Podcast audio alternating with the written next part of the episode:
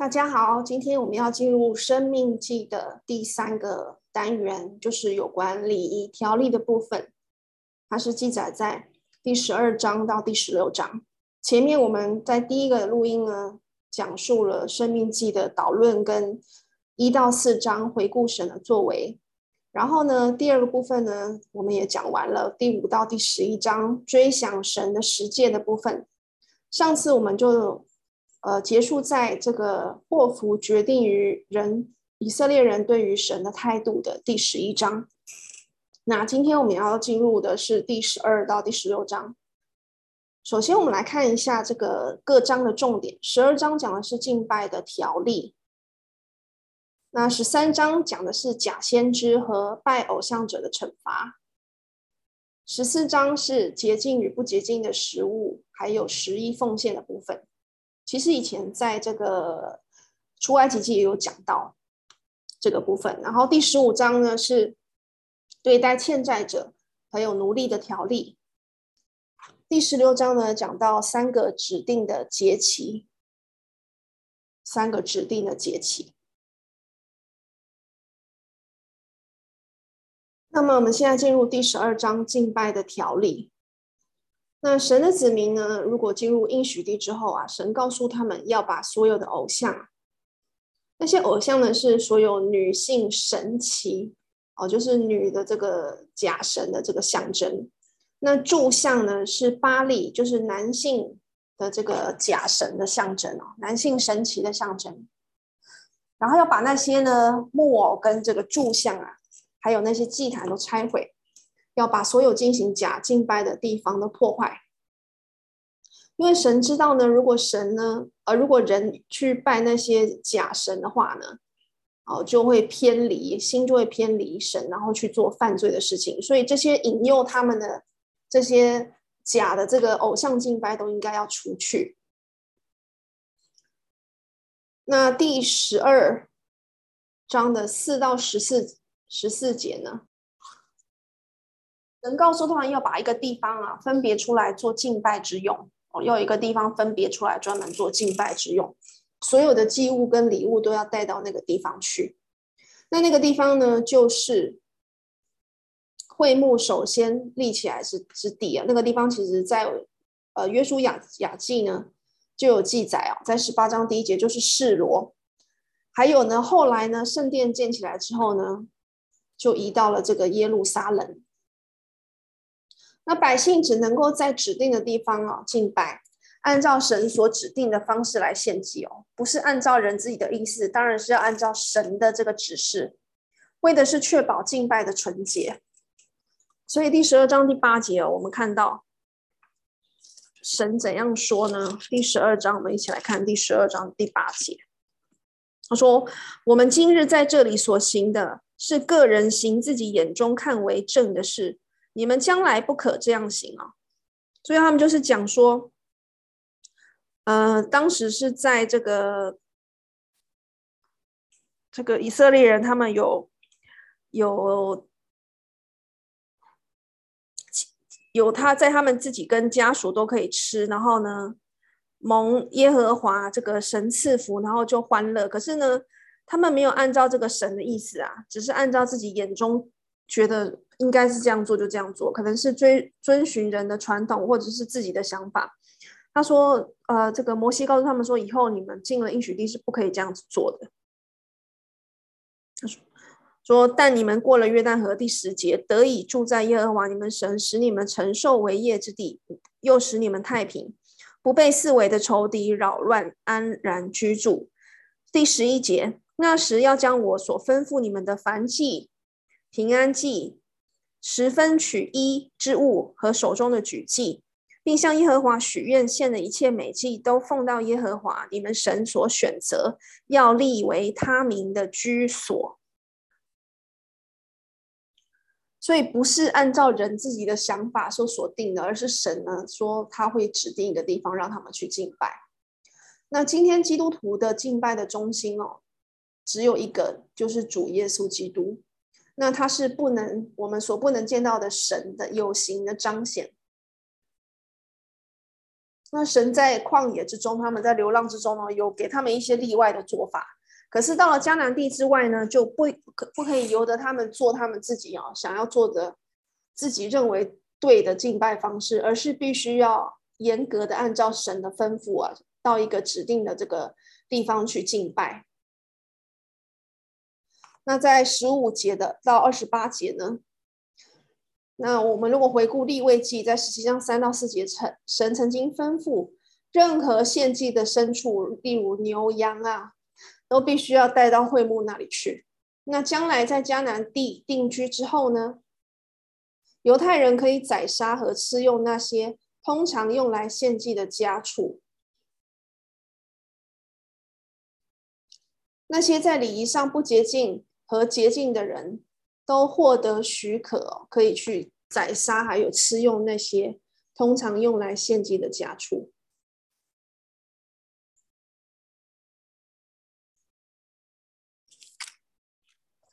我们一起读十二章的这个十五节开始。他说：“然而，在你各城里都可以照耶和华你神所赐你的福分，随心所欲宰牲吃肉，无论洁净人不洁净人都可以吃。”就如吃羚羊与鹿一般，只是不可吃血，要倒在地上，如同倒水一样。那如果在利未记的十七章的三到四节哦，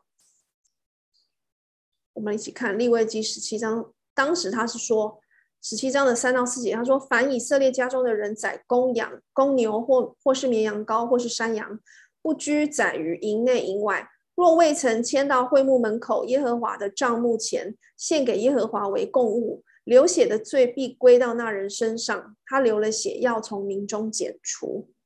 所以当时如果宰杀这个公牛或绵羊羔在旷野中，或山羊什么，一定是要迁到会幕门口，然后要献给耶和华作为这个供物啊，那才能够就是，呃，如果是平安祭嘛。就可以就是跟这个自己跟家人享用这样子。那到了这个进了迦南地之后，在各城就可以随心所欲的宰牲吃肉啊，就不用牵到会幕的门口了。那这就是一个很不一样的这个地方。不过呢，同样的警告呢，就是他们不可以吃血，因为血是生命。哦，就是我们刚刚有讲到第十六节不可以吃血，还有二十三节也重复不可以吃血。他说，因为血是生命。还有二十五节又再一次说不可吃血，那生命是属于神的。那二十九到三十二节呢？因为摩西又严肃的警告以色列人呢，连调查异教徒拜偶像的做法也不可以哦，因为恐怕他们受到引诱啊。因为把这些邪恶的行为要引入这个真神的敬拜。那会就是会渗透到整个迦南地啊。那沉迷于研究这些看来无害的风俗，也很容易令人迷失。对我来讲，真的是很好的提醒，不要花太多的时间去研究那些异教崇拜的东西。那第三十一节呢？我们看一下怎么说哈。第三十一节，在第十二、三十一节说：“你不可向耶和华你的神这样行，因为他们向他们的神行了耶和华所憎嫌、所恨恶的一切事。”甚至将自己的儿女用火焚烧献与他们的神哦，这真的很可怕。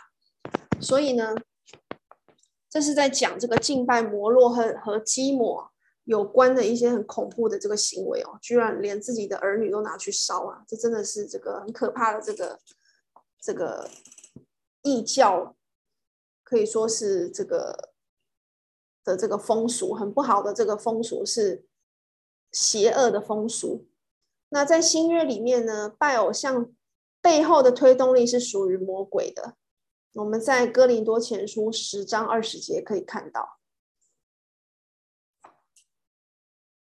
哥林多前书十章二十节说：“外邦人所献的祭是祭鬼，不是祭神。我不愿意你们与鬼相交。”所以那些拜那些其他的偶像，其实根本上就是拜鬼啊。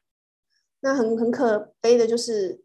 所罗门王他曾经追求智慧，可是呢，他却在耶路撒冷为基抹和摩洛筑了一座坛啊。这个记载在列王记上的十一章第七节。那耶路撒冷呢，正是耶和华建立他名的地地方。那我们现在是要不能停止聚会啊，在这个希伯来书有告诉我们。然后呢，在哥林多前书十一章二十节有说呢，你们聚会的时候呢，嗯，算不得吃主的晚餐哦。然后，其实他是告诉我们说呢，就是聚会应该是全身心灵的投入和同在啊。那现在是因为有疫情的关系，所以我们没有办法就是到这个教堂做实体的敬拜啊。不过我现在在新加坡呢，这个来临的礼拜天，我们在两年。的这个线上敬拜之后，终于要回到回到这个教堂去敬拜，所以这个才是这个全身心灵的投入和同在。如果在网络上呢，敬拜其实很容易就是会分分心啊，这个是自己扪心自问，常常会犯的这个错。那接下来我们进入第十三章哦，讲的是假先知和拜偶像者的惩罚。假先知和拜偶像者的惩罚，在这个生命记是规定的非常的严格啊，就是若有人哦说他是为神哦发声，那我们就要看他们说的是否是真理，是不是他们说的话是以神为的为中心。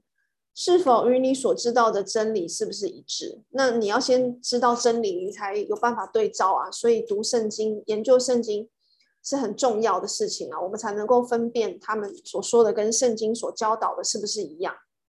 那假假先知他是怎样行神迹呢？有时候他可能是骗局，有时候可能是应验的。因为在这个生命记第十三章第二节告诉我们说。他显的神迹奇事虽有应验，然后这不法的人来是照撒旦的运动，所以有时候他们是靠着邪灵而行神迹的。哦，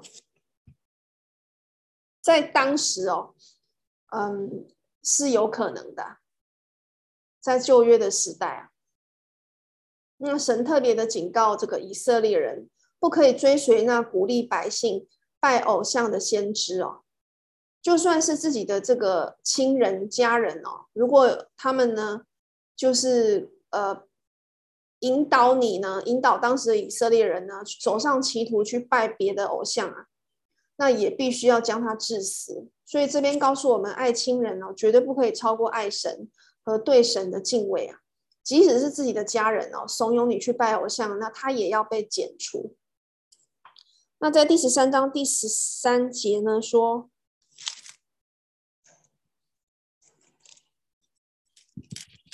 我一起看，他说，在耶和华你神所赐你居住的过程中，你若听人说，有些匪类从你们中间的一座城出来，勾引本城的居民，说，我们不如去侍奉你们素来所不认识的别神。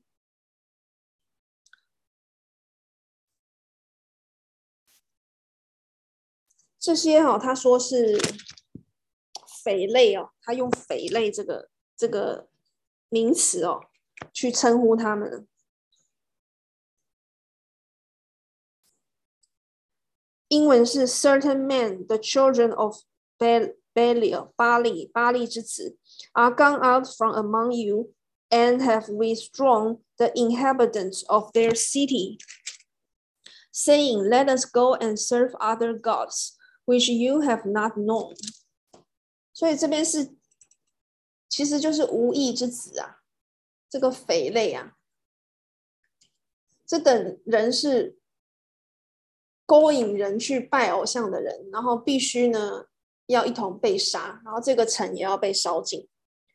那神对待拜偶像的以色列人的城呢，就像他对迦南人的城是一样的，就算是神的子民，他也不会也不会有差别待遇的，就是全然的毁灭。因为他一定严厉的要对付拜偶像的罪啊，但是他对付以色列人的动机却有不同啊。神的动机在此是严父式的管教，因为他期望呢整个城能够归正。那接下来我们进入第十四章啊，讲的是洁净与不洁净的食物，还有十一奉献。洁净与不洁净的食物呢，记载在第十四章的一到二十一节哦。那我们之前呢，我们在这个民数记呢就有讲到那个洁净跟不洁净的食物。哦，应该不是民数记，是在立位记的第十一章。那这边呢，在这个生命记的第十四章呢，就再一次的又复习了一下，但是并不是全部都一样啊。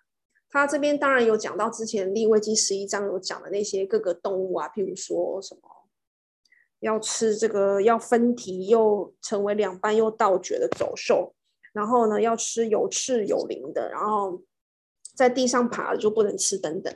那这边特别有讲到，就是说，其实就是告诉我们圣洁哦，不局限在于灵性方面哦，这种圣洁也必须融入生活。那他这边讲的比较特别一个，就是说他讲比较清楚，在二十一节，他说凡自死的，就是自己死掉的，你们都不可以吃。为什么自己死掉的不可以吃呢？因为呢，这就是违反了生命记的这个十二章二十三节的规定哦。我们刚刚看了十二章二十三节，它有就是告诉我们啊，十二章有三个地方哦，重复的说不可以吃血。那如果致死的动物哦，它并没有就是放血。那所以它的血还是在肉里面啊。那如果我们吃了它的动动物的肉，就是吃到这个动物的血，所以这是违反这个生命记这个不能吃血的规定。因为血是生命嘛，所以不可以将血与肉同吃。还有他有讲到不可以把山羊羔跟母羊的奶同煮哦。因为神不准人使用本来喂养生命的东西，又反过来哦。杀害生命哦，这是很不合情理的。那从自然的角度上来看呢，这个规定是是防止百姓中毒，因为呢，与奶同煮的肉啊，变质后往往都是有毒的。那今天基督徒的这个在食物方面的这个禁禁令啊，所谓不洁净的呢，也是在于这个不可以吃血哦。这规定在这个使徒行传。十五章的这个二十九节啊，哦，他说就是禁戒祭偶像的物和血，并勒死的牲畜，因为其实被勒死的牲畜它也是没有放血的，所以也是因为哦怕吃到它里面的血的这个部分哦。接下来呢，在十四章的二十二到二十九节讲的是十一奉献。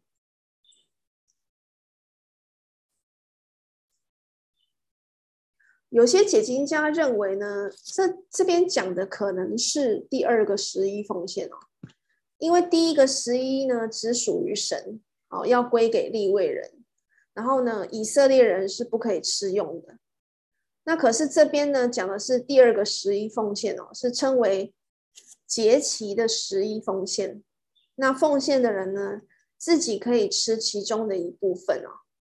那这第二个十一奉献呢，要带到神指定为敬拜的地方，然后奉献者的住所如果跟这个指定的地方相距太远，他就可以把呢这些要奉的这个奉献的这个东西换成银子，然后呢把银子拿到这个跟神的圣所的地方，然后在那里买食物哦，然后呢在这个耶和华面前呢享用。那。他这边有讲到酒嘛？如果我们看到第十四章二十六节，他说：“呃，你用这银子随心所欲，或买牛羊，或买清酒、浓酒，凡你心所想的都可以买。可是我们要注意这边的酒啊，哦，指的是。”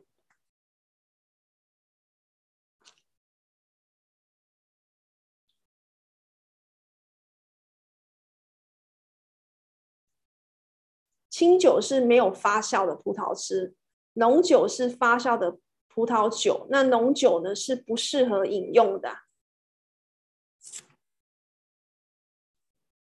我们如果读了这个箴言的部分哦，在这个譬如说二十三章二十九到三十节哦，就看到说，谁有祸患，谁有忧愁，谁有争斗，谁有哀叹，谁无故受伤，谁眼目红赤。就是那流连饮酒、常去寻找调和酒的人。酒发红，在杯中闪烁，你不可观看。虽然下咽舒畅，终究是咬你如蛇，刺你如毒蛇。在箴言二十三章三十一节，在这个这一节当中的酒啊，指指的就是有发酵的、有发酵的那种饮料。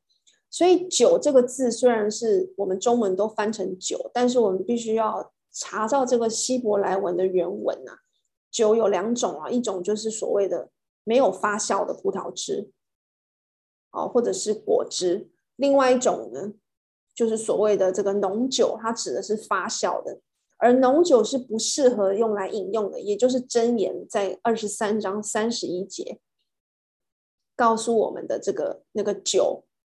哦，是发酵的。它的这个希伯来的文的这个数字呢，这个酒这个字的数字是，看一下，它是箴言二十三章三十一节，这个是 H 三一九六 H 三一九六。如果你查它的这个希伯来文哦的这个字典呢，它是指这个 fermented，就是发酵的这个饮料，所以。神禁止人去喝这个发酵的这个饮料，他没有禁止人去喝果汁、新鲜的这个葡萄汁，没有发酵的葡萄汁，没有禁止这个部分。那另外一个例子是在箴言的三十一章四到五节，他说：“君王喝酒，君王喝酒不相宜；王子说浓酒在那里，在哪里也不相宜。恐怕喝了就忘记律例，颠倒一切困苦人的是非。”哦，这是记载在箴言三十一章啊，箴言三十一章的四到五。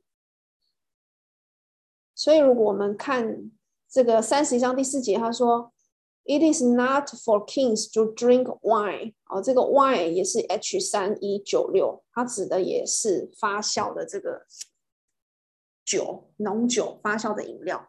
所以，我们要特别的注意这个差别哦，这个也是很容易被。呃，误用的地方啊，会被误解的地方。那从在第十四章的二十八到二十九，我们继续看下去，他就讲到另外一种十一奉献，就是在到了第三年哦，神要用十分之一呢的这个奉献来供应城中的立位人、寄居者，还有孤儿寡妇。所以，我们再次看到呢，耶和华要我们去照顾那些困苦贫乏的人哦，照顾。比自己弱小的人，其实是每一个人的责任。那国家的法律固然呢，要保护穷人的权益，可是呢，基督徒呢，应该也要负起供应穷人的责任哦。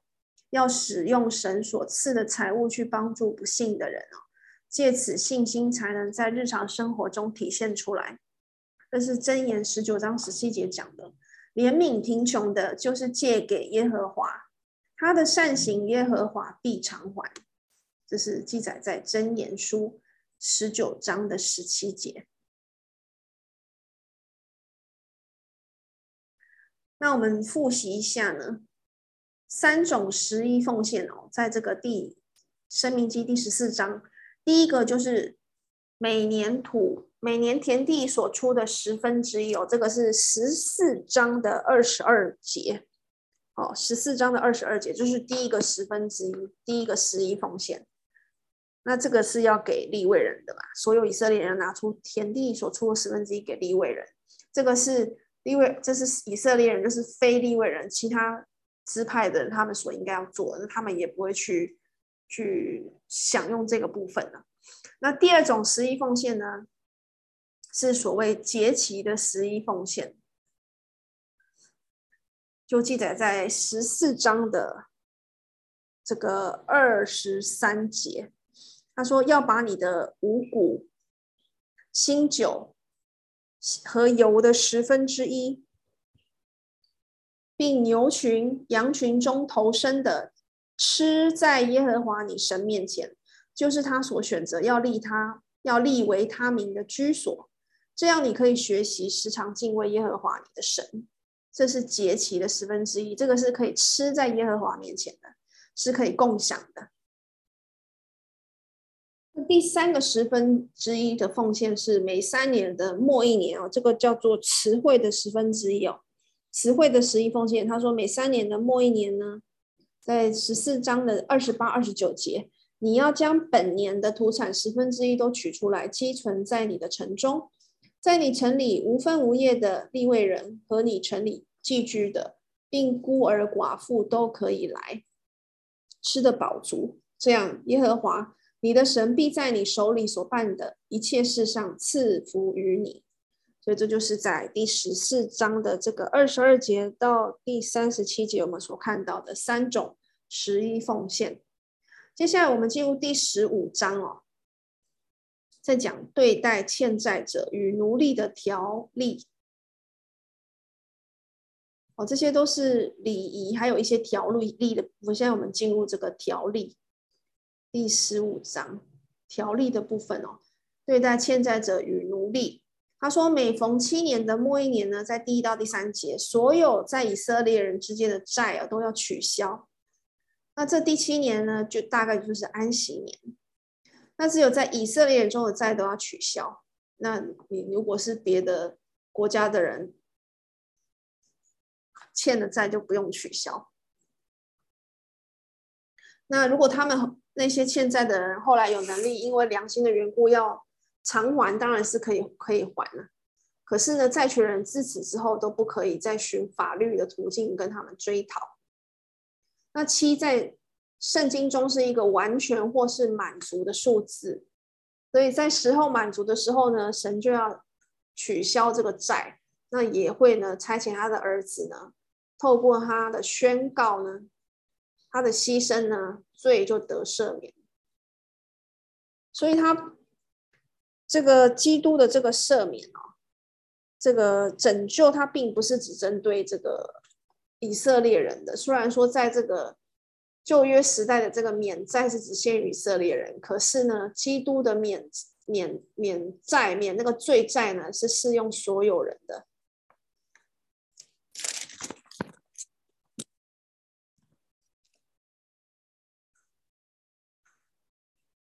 那第十一节呢，有讲到，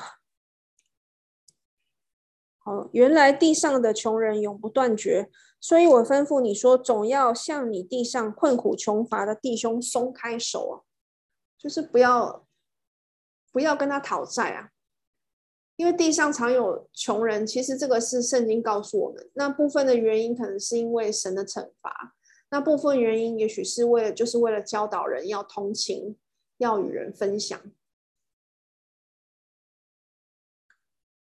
那不管呢，他们贫穷是出于什么原因哦，我们仍然应该要顾及他们的一个基本生活的需要啊。那保罗在哥林多后书呢第九章第七节呢，其实呢跟摩西在第十节讲的是异曲同工之妙啊，因为第十节嘛，十五章第十节，摩西说你总要给他哦，就是你穷乏的弟兄跟你跟你要。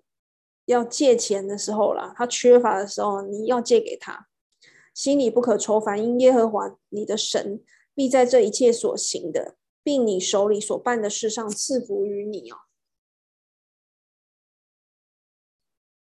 因为呢，保罗也说，捐的乐意的人是神所喜爱的。箴言十一章二十五节告诉我们：好施舍的必得丰裕，滋润人的必得滋润。另外呢，奴隶希伯来人的奴隶在第七年也要得着释放哦，记载在第十二到第十八节。这个也是要使以色列人记得，因为他们本本身也做过奴隶嘛，他们一度在埃及为奴。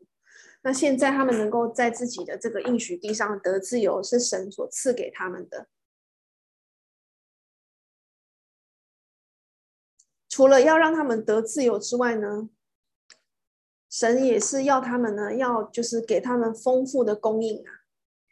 十五章的这个第十三节，他说：“你任他自由的时候，不可使他空手而去，要从你羊群、禾场、酒榨之中多多的给他。说你的耶和华你的神怎样赐福于你，你也要照样给他。”哦，这是针对你的这个以色列的弟兄啊，所以。为了就是要帮助他们哦，不要再次陷入负债还有为奴啊的遭遇。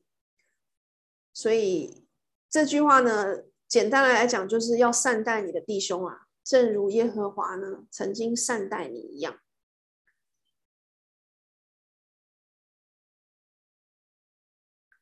那在第十五章的十九到第二十三节哦，其实一直到第十六章的十七节，我们可以看到，在称为耶和华名下的地上呢，有举行一某些礼仪的条例啊。例如，我们之后会看到，就是把头生的牲畜呢，分别为圣归给耶和华，在十五章的十九到二十三节。然后呢，在第十六章十八节呢，有讲到无逾越节和无酵节。在十六章九到十二节呢，看到七七节和五旬节，然后呢，十三节到第十七节讲的是祝棚节。我们接下来会看到，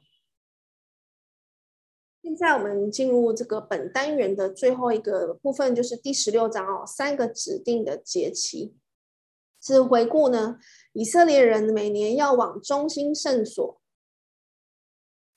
所守的三个节期。所以显然这些节日是非常的重要的。那在路福音书里面哦，也记载了耶稣呢和那些以色列人哦，照例要往耶路撒冷参加这个三个节日。那神吩咐以色列所有的男丁要一年三次上宗教的中心啊所在的圣所去，去守宗教的节期。凡是前去守节的人，都要按神所赐给他的比例呢，向神奉献，那神他其实不会要求我们奉献超过自己的能力啊，可是他要我们甘心乐意的来奉献，那这样就能够蒙神的祝福。那节期的设立呢，是为了什么目的呢？我们也可以看到有五个目的。第一个是将神的子民与其他列国分别出来；第二个，使他们不断纪念已经享受到的恩惠；第三个。预表和象征基督要进一步给予他们的好处。第四个，在神圣的敬拜中，把神的子民结合起来。第五个，保持神所指定之神圣敬拜的纯正。所以，其实我们每个礼拜天呢，到教堂去跟弟兄姐妹敬拜，就一样有这些好处。我们要把它看成是我们的福气，而不是一种只是单单的是一种义务跟责任。其实透过敬拜，我们就可以呢，按照神的方式来敬拜他哦，就是可以享受到不断的纪念我们已经享受到的恩惠，而且能够呢，使我们分别为圣，并且把我们结合起来，保持神所指定的这个神圣纯正的敬拜。那逾越节跟无效节有密切的关系。我们知道逾越节的隔天开始七天就是无效节，那是目的就是叫神的子民纪念神为他们成就的救赎工作。那今天我们每个礼拜天呢，守主餐，每周一次呢，纪念呢基督为我们做了逾越节的牺牲，纪念耶稣为我们做了这个。牺牲他自己的这个生命啊，为了使我们的这个罪得赦，又应该是记得的记啦，记得，然后那个纪念，你记得的记比较好。那无效节呢，说明蒙救赎的人应该活出的一种生活，那种生活是充满赞美的，是没有怨恨跟邪恶的。是照耶和华你神所赐的福分的那一种心态啊，跟状态在在生活的。呃，林前哥林多前书五章八节说，我们守这个节啊，不可用旧孝，也不可用恶毒邪恶的酵，只用诚实真正的无酵饼。它就是一种。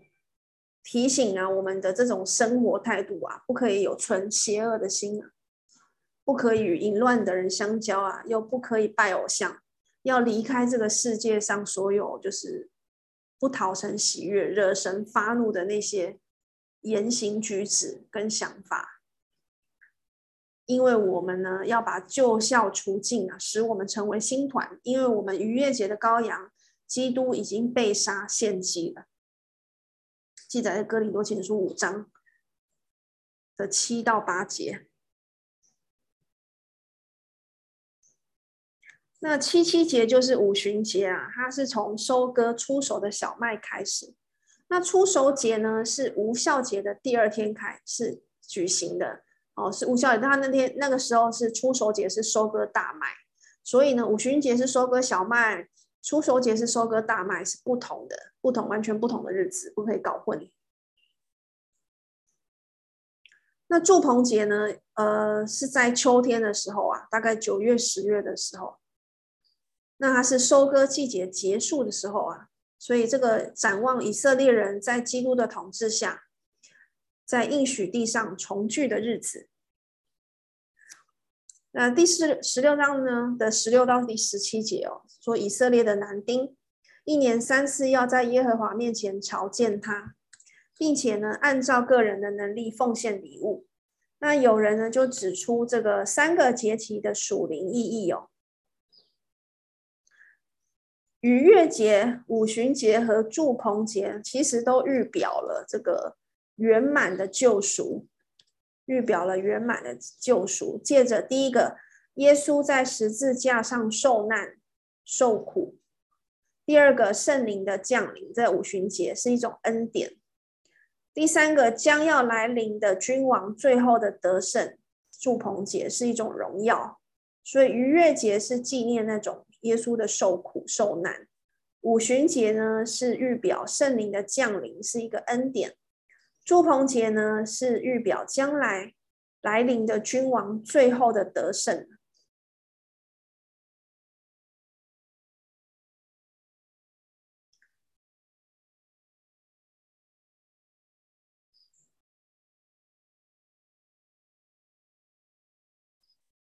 那后面呢？第十六章呢，二十一到二十二节，我们讲的刚刚木偶是代表了这是异教的女神啊，所以呢，在耶和坛的耶和华的坛前哦，你是旁边是不可以哦种树的。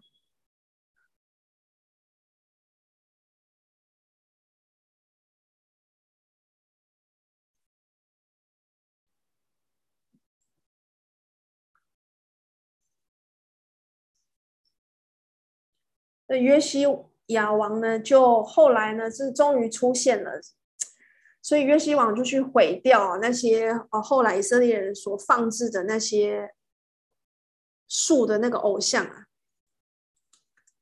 所以他是一个好的国王啊。是记载在这个列王记下的二十三章四到六节。这约西亚王呢？就，把那些嗯为巴力和亚舍拉逼天上万象所造的器皿，都从耶和华殿里搬出来，在耶路撒冷外吉伦西旁的田间烧了，然后把灰拿到伯特利去。那从前犹大列王所立拜偶像的祭司，在犹大城邑的邱坛和耶路撒冷的周围烧香。现在这个约西亚王啊。都把它废去，然后又废去像巴力，还有日月行星，并天上万象烧香的人，又从耶和华的殿将亚瑟拉搬到耶路撒冷外吉伦西坟西边焚烧，打碎成灰，将灰撒在平民的坟上。哦，所以耶西亚这样做是正确的，是讨神喜悦的。那北北以色列的第一个王耶罗波安，他也他也有拜偶像。那这些这些所谓的这个拜偶像的这些这些呃，还有这是所谓的纪念碑或者是纪念自己的，这都是神所不允许的。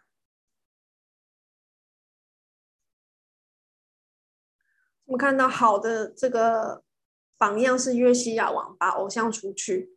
不好的呢，就是像北以色列的第一个王耶罗波安，他也拜了金牛犊。然后呢，扫罗呢也曾经立纪念碑纪念自己的战绩。好，在撒母耳记上十五章十二节。那亚沙龙呢，他也曾经哦，大卫的儿子亚沙龙也曾经立石柱来纪念自己，记载在撒母耳记下的十八章十八节。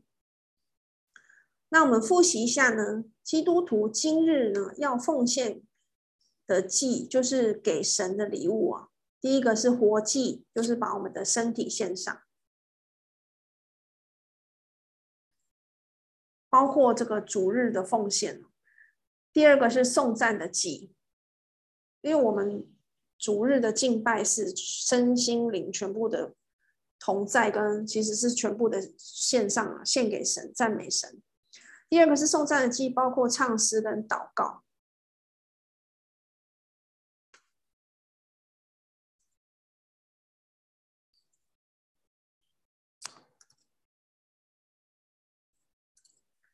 那第三个是行善的祭。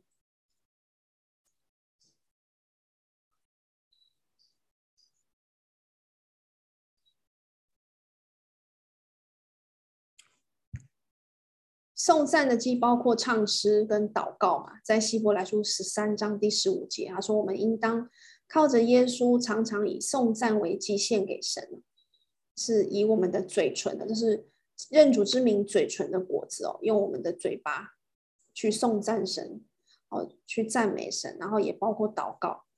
第三个是行善的祭啊，把神的恩典与人分享。”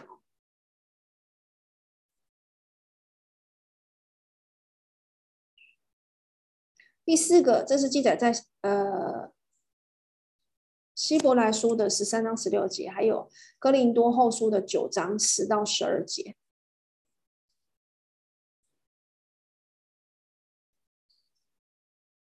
九章希呃哥林多后书九章十到十二节，他说，嗯，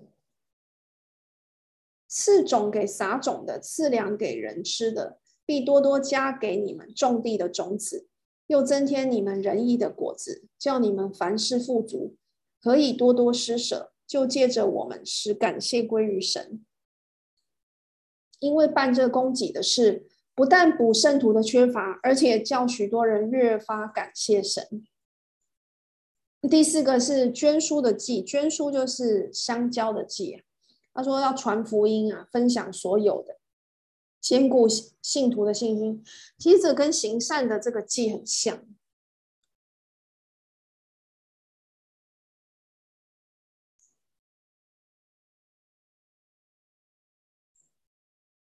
然后再来是信心的祭，要相信并且遵循神的这个话语。哦，要不但是相信，而且你要行出来呀、啊。这是在腓立比书呢。二章的第十七节说的：“我以你们的信心为贡献的祭物，我若被浇奠在其上，也是喜乐，并且与你们众人一同喜乐。”第六个是馈送的祭啊，物质或非物质的供应都可能，包括在腓立比书四章十八节，保罗说：“我样样都有，并且有余，我已经充足，因我从以巴弗提受了你们的馈送。”当做极美的香气，为神所收纳、所喜悦的祭物。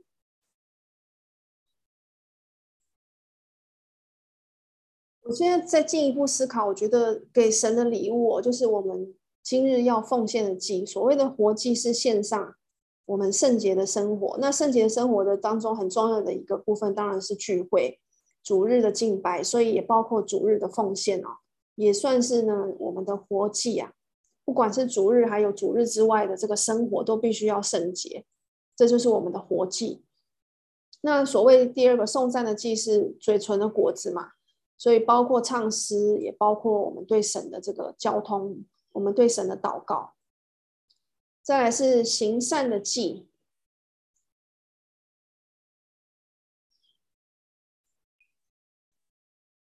应该说第二个祭是嘴唇的祭啊，除了赞美。唱诗就是赞美嘛，然后还有祷告。祷告的话，就好像在这个启示录第八章三到四节有说，这个众圣徒的这个祈祷啊，好像香的烟呢，跟香的烟，那香的烟和众圣徒的祈祷，从天使的手中一同升到神的面前。那第三个是行善的祭哦，行善就好像是把神的恩典呢，以一个具体的方式跟人哦分享。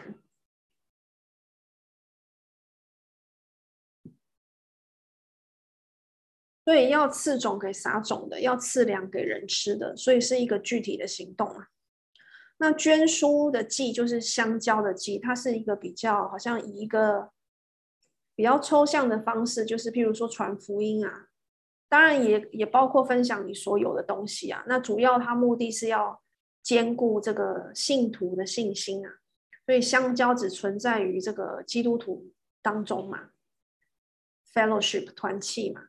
所以主要是要兼顾门徒的信心，我觉得最多的重点是在于要传这个神的话语啊，传神的传真道啊。那一方面，当然在你不可能在生活中也是要分享嘛，一些好的这个资讯啊，好的生活的方式啊，好的这个食物啊，好的一些就是。可能生活用品等等都是可以跟信徒分享的。第五个是信心的记，要相信并且遵循神的话。那这个是我们信徒他活的出活出来的一个就是活出的信心啊，一个有行为的信心啊。如果没有信心，没有行为是死的嘛。你一定要有那个行为信有信心的行为产生，那它就是对于就是一个对于来神来讲就是给神的礼物。那第六个馈送的祭，那我想在这个腓立比书四章十八节告诉我们，是对信徒所提供的哦。因为保罗说他从以巴弗提受了他们的馈馈送嘛，所以可能是物质或是非物质的礼物啦，这这边不是很清楚，但是是一种就是馈送，一个可能都包括的物质跟非物质的礼物都包括的一种馈送。那也是神所收纳的，所喜悦的祭物。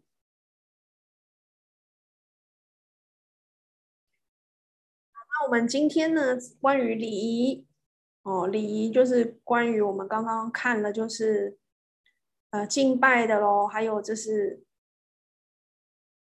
假先知的啦，还有这个拜偶像的惩罚，关于这个敬拜上的。